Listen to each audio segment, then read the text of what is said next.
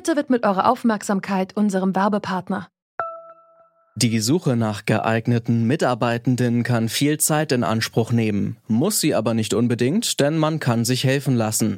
Zum Beispiel mit den Premium-Stellenanzeigen von Indeed, denn damit wird eure Stellenanzeige in der Suche sichtbarer und Bewerberinnen und Bewerber werden schneller auf euch aufmerksam. Indeed schenkt euch jetzt 75 Euro Startguthaben für eure Premium-Stellenanzeigen. Klickt dazu auf den Link in den Show Notes. Es gelten die AGB. Frau Präsidentin, liebe Kolleginnen und Kollegen, tragen Sie eigentlich Damenunterwäsche? Erzählen Sie doch mal, wie masturbieren Sie denn? Fanden Sie das jetzt übergriffig? Solche Fragen müssen transgeschlechtliche Menschen in Deutschland beantworten, wenn sie beim Standesamt ihren personenstandsrechtlichen Geschlechtseintrag in der Geburtsurkunde korrigieren lassen wollen.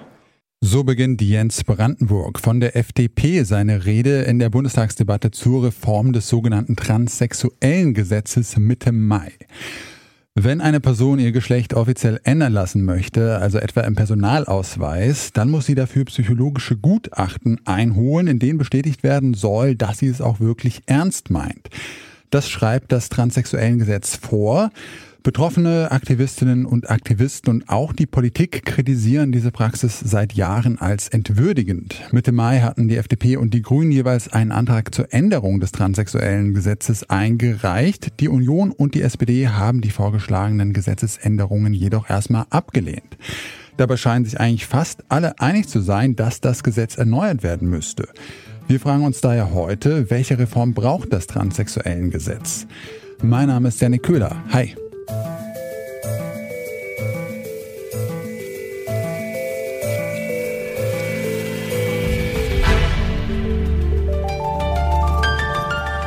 Zurück zum Thema. Auch das Bundesverfassungsgericht hat bereits Teile des transsexuellen Gesetzes als diskriminierend eingestuft. Aber was ist an dem Prozedere, so wie es zurzeit ist, eigentlich so problematisch? Das wollte ich von Julia Monroe wissen. Sie ist Journalistin und setzt sich als Aktivistin für die Rechte von queeren und Transmenschen ein.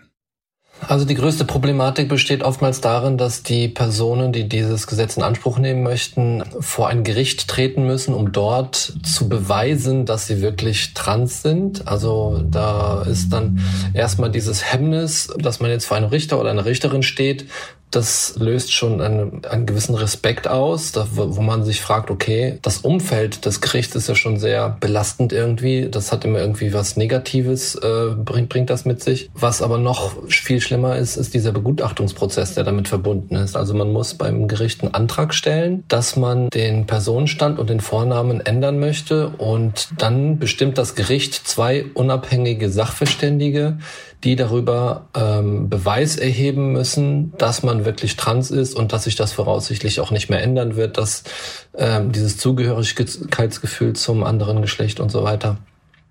Und in diesem Begutachtungsprozess sind, werden Fragen gestellt, die weit unter die Gürtellinie gehen.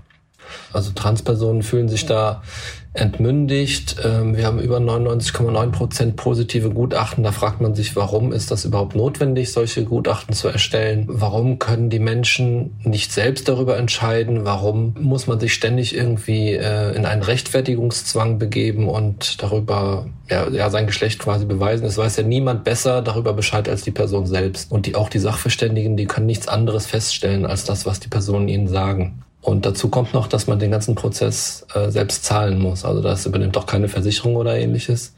Die Gerichtskosten und die Sachverständigengutachten, da kann man ungefähr 2000 Euro rechnen. Monroe wünscht sich, dass der Geschlechtseintrag einfach mit einer Selbsterklärung beim Standesamt geändert werden kann. Auch die FDP und die Grünen wollten das Prozedere mit ihren Anträgen vereinfachen. Union und SPD haben diese Reformvorschläge vor rund zwei Wochen im Bundestag allerdings abgelehnt. Dabei wird besonders die Union als Grund für das Scheitern der Anträge genannt. Allerdings gibt es auch in der CDU einige Stimmen, die das transsexuellen Gesetz in der derzeitigen Form kritisieren. Eine von ihnen ist die Bundestagsabgeordnete Bettina Wiesmann. Sie ist Mitglied im Ausschuss für Familie, Senioren, Frauen und Jugend und setzt sich auch für die Gleichstellung von queeren Menschen ein. Über das aktuelle Gesetz sagt sie, Ich halte es für ähm, nicht in Ordnung, dass wir bis heute eine Rechtssituation haben, in der eben eine doppelte Begutachtung vorgenommen wird, die vielfach, wie uns Betroffene auch sagen, ihre Verbände auch dargelegt haben, immer wieder zu erniedrigenden Erfahrungen führt, äh, sehr lange und kostspielig ist und aufwendig in einer Situation, in der diese Menschen ja ohnehin ähm, mit vielen Herausforderungen zu kämpfen haben, gesellschaftlich ihr Weg durchaus nicht überall akzeptiert ist. Ich glaube, wir müssen da dringend zu Änderungen kommen. Wir haben es auch zugesagt. Wir haben uns auch vorgenommen, in der Koalition Diskriminierungen von Transmenschen zu ähm, beenden. Und äh, aus meiner Perspektive, und das habe ich auch immer so gesagt, als zuständige Berichterstatterin im Familienausschuss, wir sind mitberatend, leider nicht federführend in diesen Fragen, habe immer gesagt, dass ich mir eine Reform des transsexuellen Rechts in dieser Hinsicht wünsche. Ja, jetzt stand der Vorschlag im Raum, das alles leichter zu machen. Die Gutachten sollten abgeschafft werden, der Geschlechtseintrag dann nur noch ein Gang zum Standesamt sein.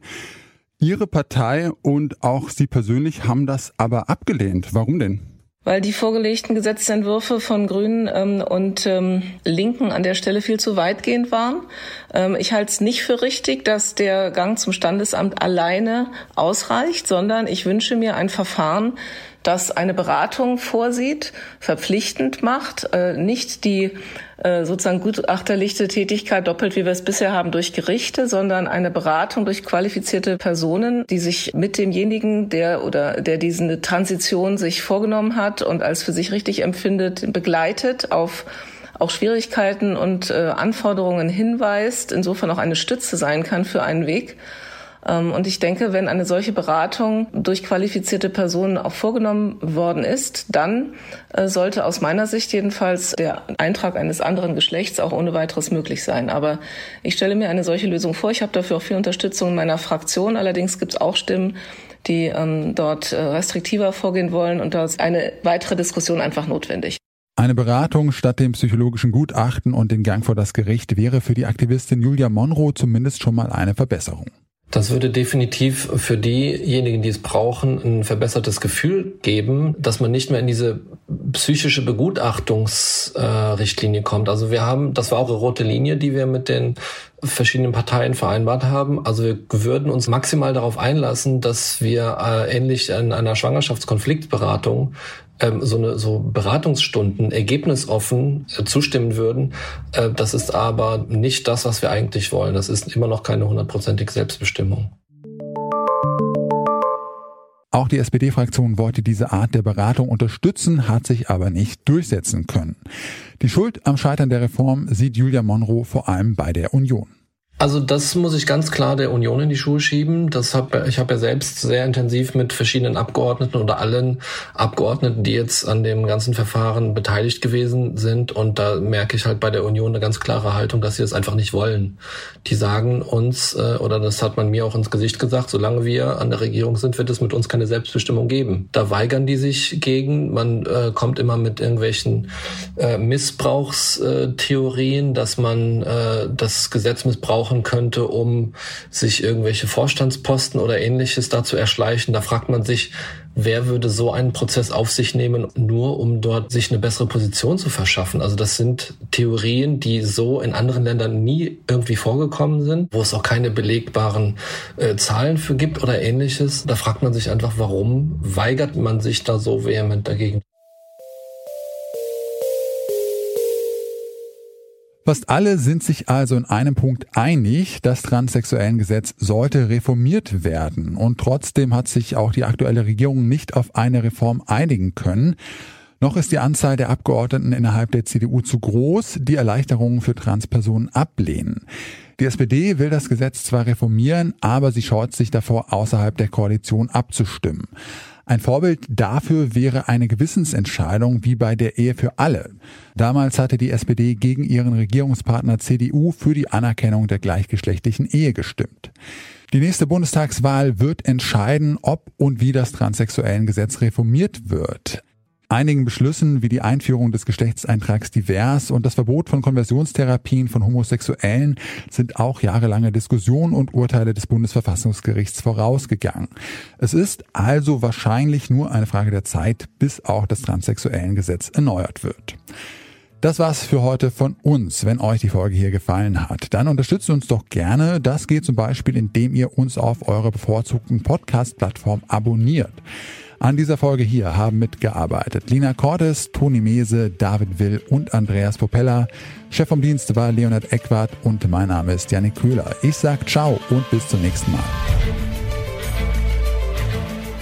Zurück zum Thema vom Podcast Radio Detektor FM.